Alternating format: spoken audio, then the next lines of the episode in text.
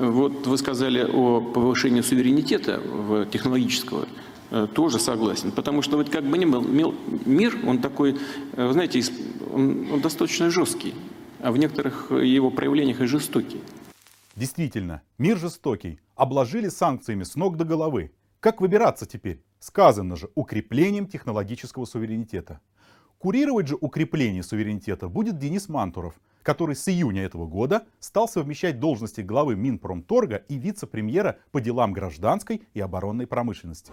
Сегодня нужно осуществить поворот от абсолютно рыночной промышленной политики к политике обеспечения технологического суверенитета. Прежде всего, чтобы обеспечить текущие поставки критических комплектующих, нам предстоит завершить создание новых кооперационных связей. Ого, нас ждет поворот от абсолютно рыночной промышленной политики. А быть может это левый поворот? Надо лишь подождать возрождения? Нет-нет-нет, тотального отказа от принципов рыночной экономики не будет, уже в августе заявил Мантуров. Так что же это суверенитет тогда означает? И позволит ли выбраться России из ямы?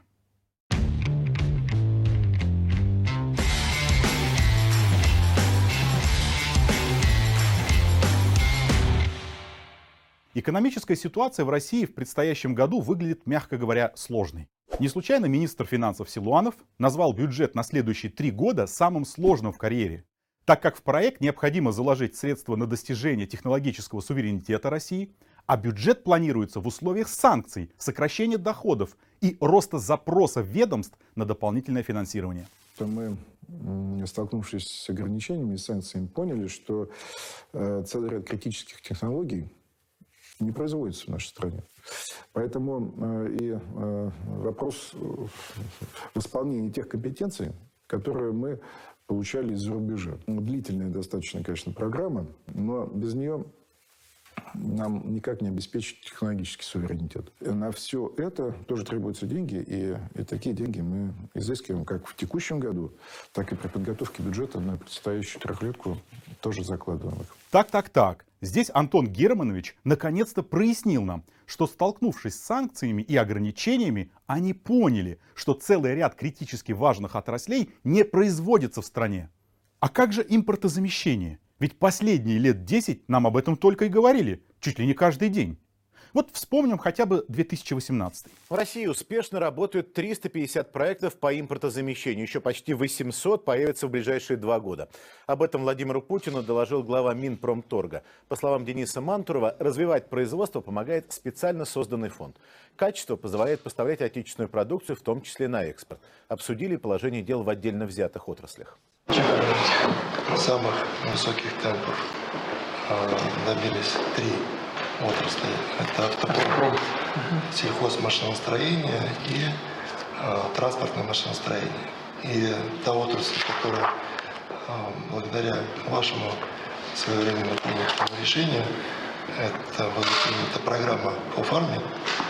Сколько программ и всяких проектов было? А на поверку зависимость от импорта осталась критической. Судите сами. По данным РБК в России сохраняется 5 отраслей с критической зависимостью от импорта. Первое. Фармацевтика, где в секторе лекарственных средств и материалов доля импорта из недружественных стран в конечном потреблении составляет 48%.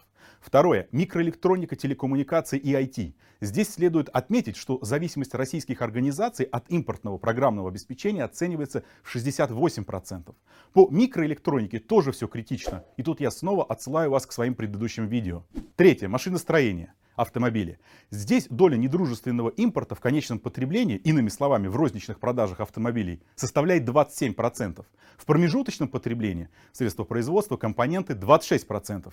В Минпромторге указывали, что в качестве альтернативы придется рассматривать поставщиков из Китая, Турции, Ирана и других стран, не присоединившихся к санкциям. Четвертое. Машиностроение. Подшипники. Здесь высок риск критического дефицита подшипников для самых разных отраслей, от автомобильной до металлургической, после того, как США и ЕС в рамках санкций ограничили их поставки в Россию. Наконец, продажи товаров широкого потребления. Высшая школа экономики в прошлом году оценивала, что доля импорта продукции повседневного потребления в России – одежда, обувь, бытовая техника, детские игрушки, мобильные телефоны – превышает 75% и стабильно на протяжении последних пяти лет. В том числе по играм и игрушкам зависимость от импорта составляет 92%, обуви 87%, одежде 82%, парфюмерию, косметику, чистящие средства 45%. В других товарах народного потребления зависимость ниже. Бумага 20%, мебель 14,5%, текстиль 12,5%. В конце концов, замглавы Минпромторга Бочаров заявил, что российская небеленная офисная бумага полезна для глаз. Так что ее можно считать импортозаместили. И здоровье глаз поправили.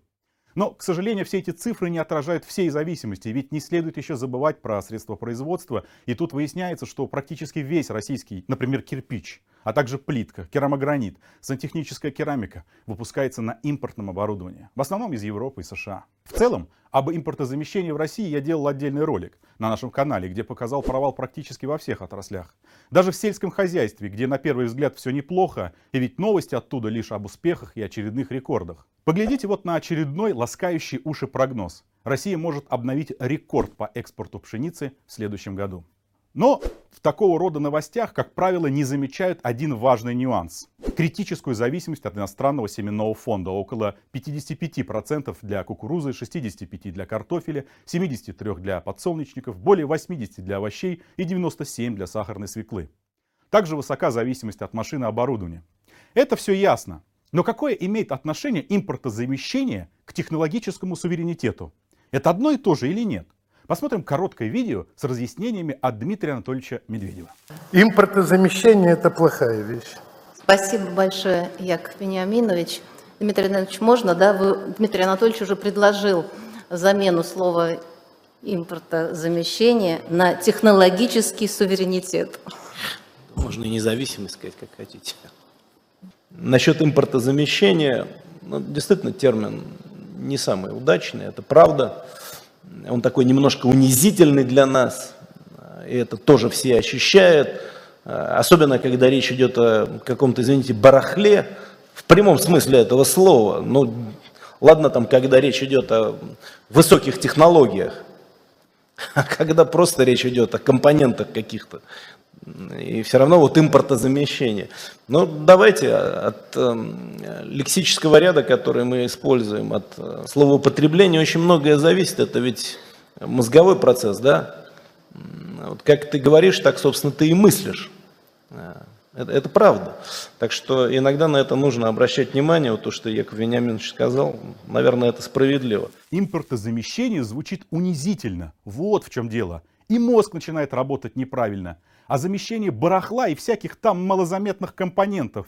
А вот технологический суверенитет совсем другое дело. В самом деле, зачем заниматься этими еле заметными чипами всякими и прочей ерундой? В последнее время вышло много статей, разъясняющих суть данного понятия. Более того, скоро оно войдет в перечень фундаментальных понятий закона о промышленной политике как комплекс мер, направленных на развитие российской промышленности. Главный принцип – это преимущественное использование российской промышленной продукции, материалов, сырья и технологий. В своей статье о технологическом суверенитете Дмитрий Песков, это тот Песков, который спецпредставитель президента по вопросам технологического развития, пишет. Сегодня в мире нет ни одной страны, у которой был бы достигнут уровень технологического суверенитета. Можно спросить, а зачем тогда он нужен, если его ни у кого нет? Жизнь меняется. Условием выживания в прямом смысле этого слова любой крупной страны в ближайшие десятилетия будет достижение этой страной технологического суверенитета.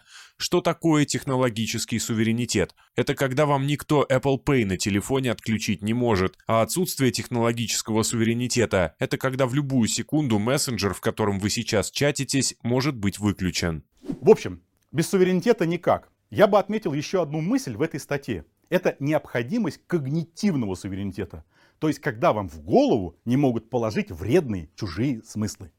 Видимо, нужно спасать мозги усиленным просмотром вечерних телепередач, где вам точно внедрят необходимые, патриотические и спасительные для России мысли. В первую очередь о всеобщем сплочении. Отмечу главное. Обеспечение технологического суверенитета будет предполагать теперь не только пряник, как при импортозамещении, в виде субсидий грантов для отдельных производителей, но и кнут, то есть так называемые специальные меры в экономике. Последние означают невозможность отказа от госконтрактов для предприятий любой формы собственности. И выполнять подобные контракты нужно любой ценой. Хоть работай в три смены и в выходные. Видимо, для этого нужно сплочение и правильное понимание работниками своего ухудшающегося материального положения. Технологический суверенитет требует жертв. Кстати, есть ли в истории успешные примеры импортозамещения и быстрой индустриализации? Примеры стран, переживших быструю и, главное, успешную индустриализацию и модернизацию, вспомнить можно. Например, азиатские тигры, Южная Корея, Тайвань, Гонконг, Сингапур. Затем некоторые страны из АСИАН, Таиланд, Индонезия, Малайзия, Филиппины. Наконец, Китай. Но все перечисленные страны шли явно не по импортозамещающему пути. Напротив, они были и остаются экспортно ориентированными экономиками. Кстати, про модернизацию этих экономик мы писали в нашем докладе о деглобализации. Я кратко лишь напомню основную идею, как некоторым странам из перечисленного мною списка удалось прыгнуть из третьего мира в первый. Первое. Холодная война дала исторический шанс для развития и модернизации стран, расположенных прежде всего в азиатском регионе. Так как именно здесь произошли ожесточенные военные конфликты с народно-освободительными коммунистическими движениями после окончания Второй мировой войны. Это гражданская война и победа революции в Китае в 1949 году, Корейская война, начавшаяся в 1950-м, повстанческие войны в Малайзии, силовые претензии левых на власть в Сингапуре, разгорающиеся войны в Индокитае, массовые убийства коммунистов в Индонезии. Второе. Глобализация, характеризующаяся торговой и финансовой либерализацией, смогла глубже и сильнее интегрировать периферийные и полупериферийные страны в мир-систему.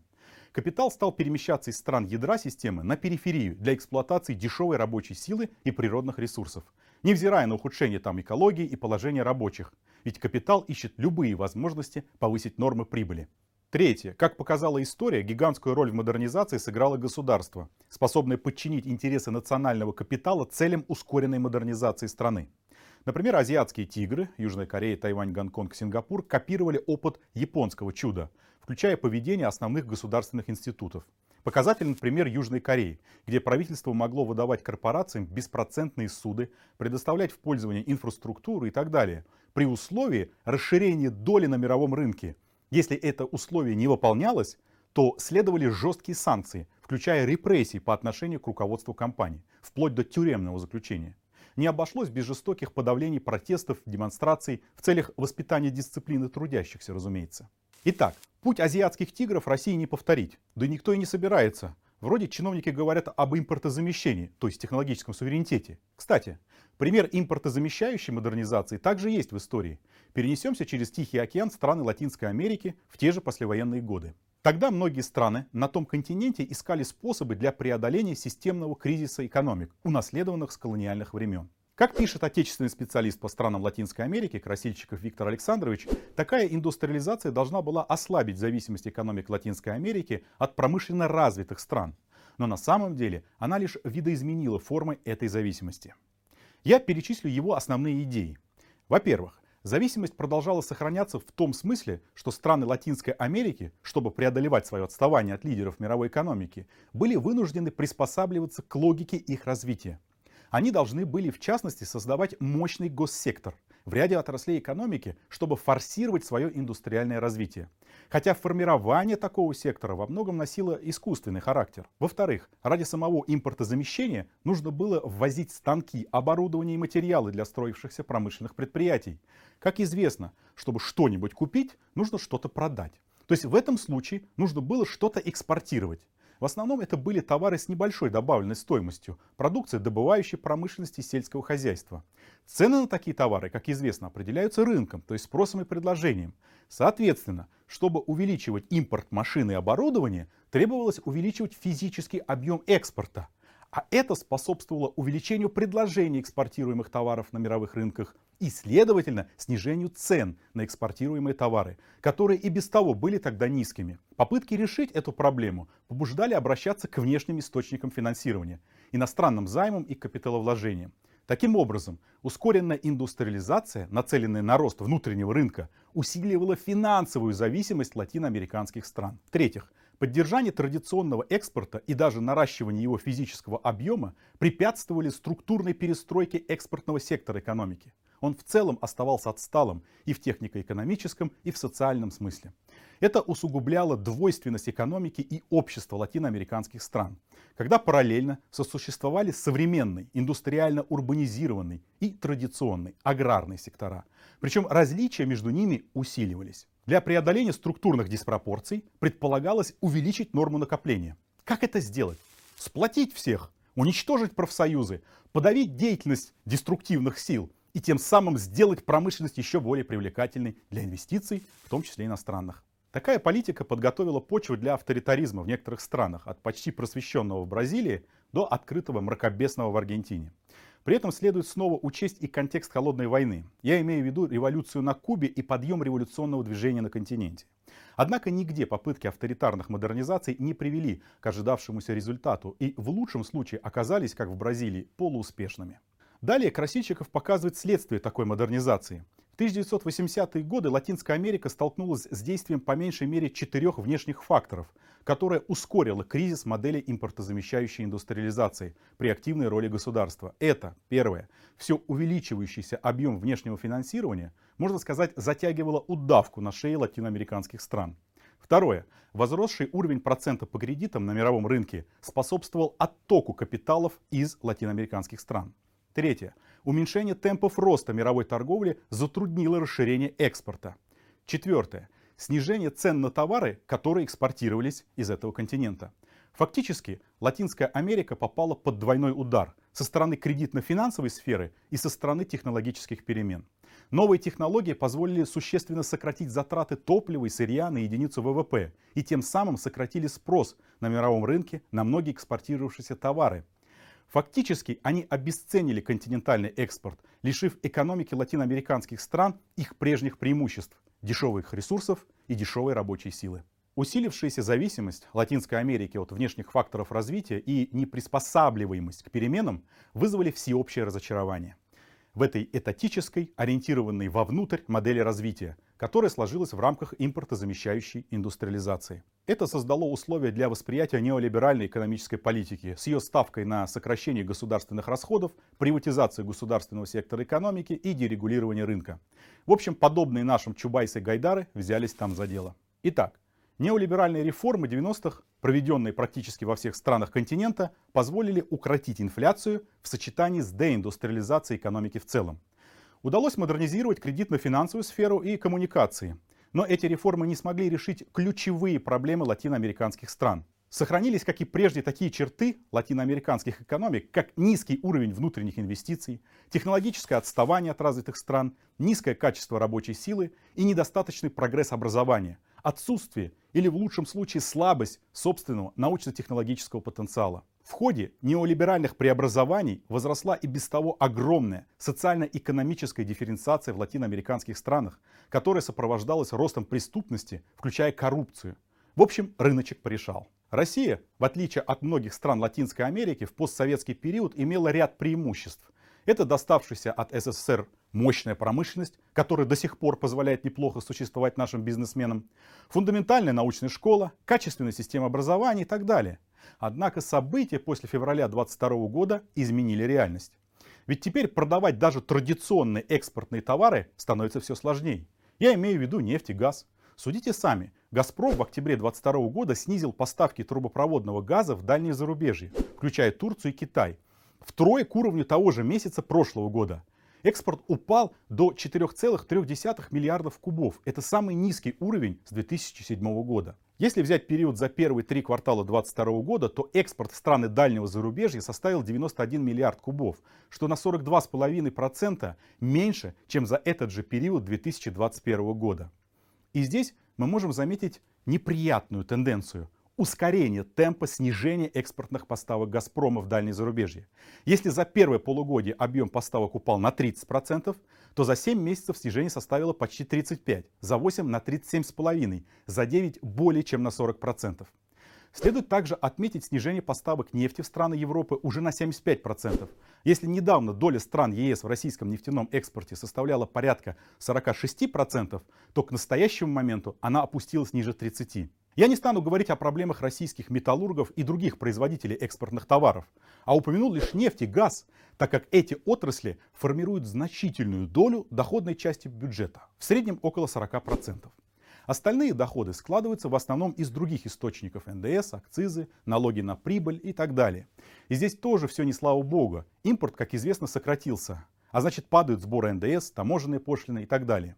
Сверстать бюджет в такой ситуации действительно трудная задача.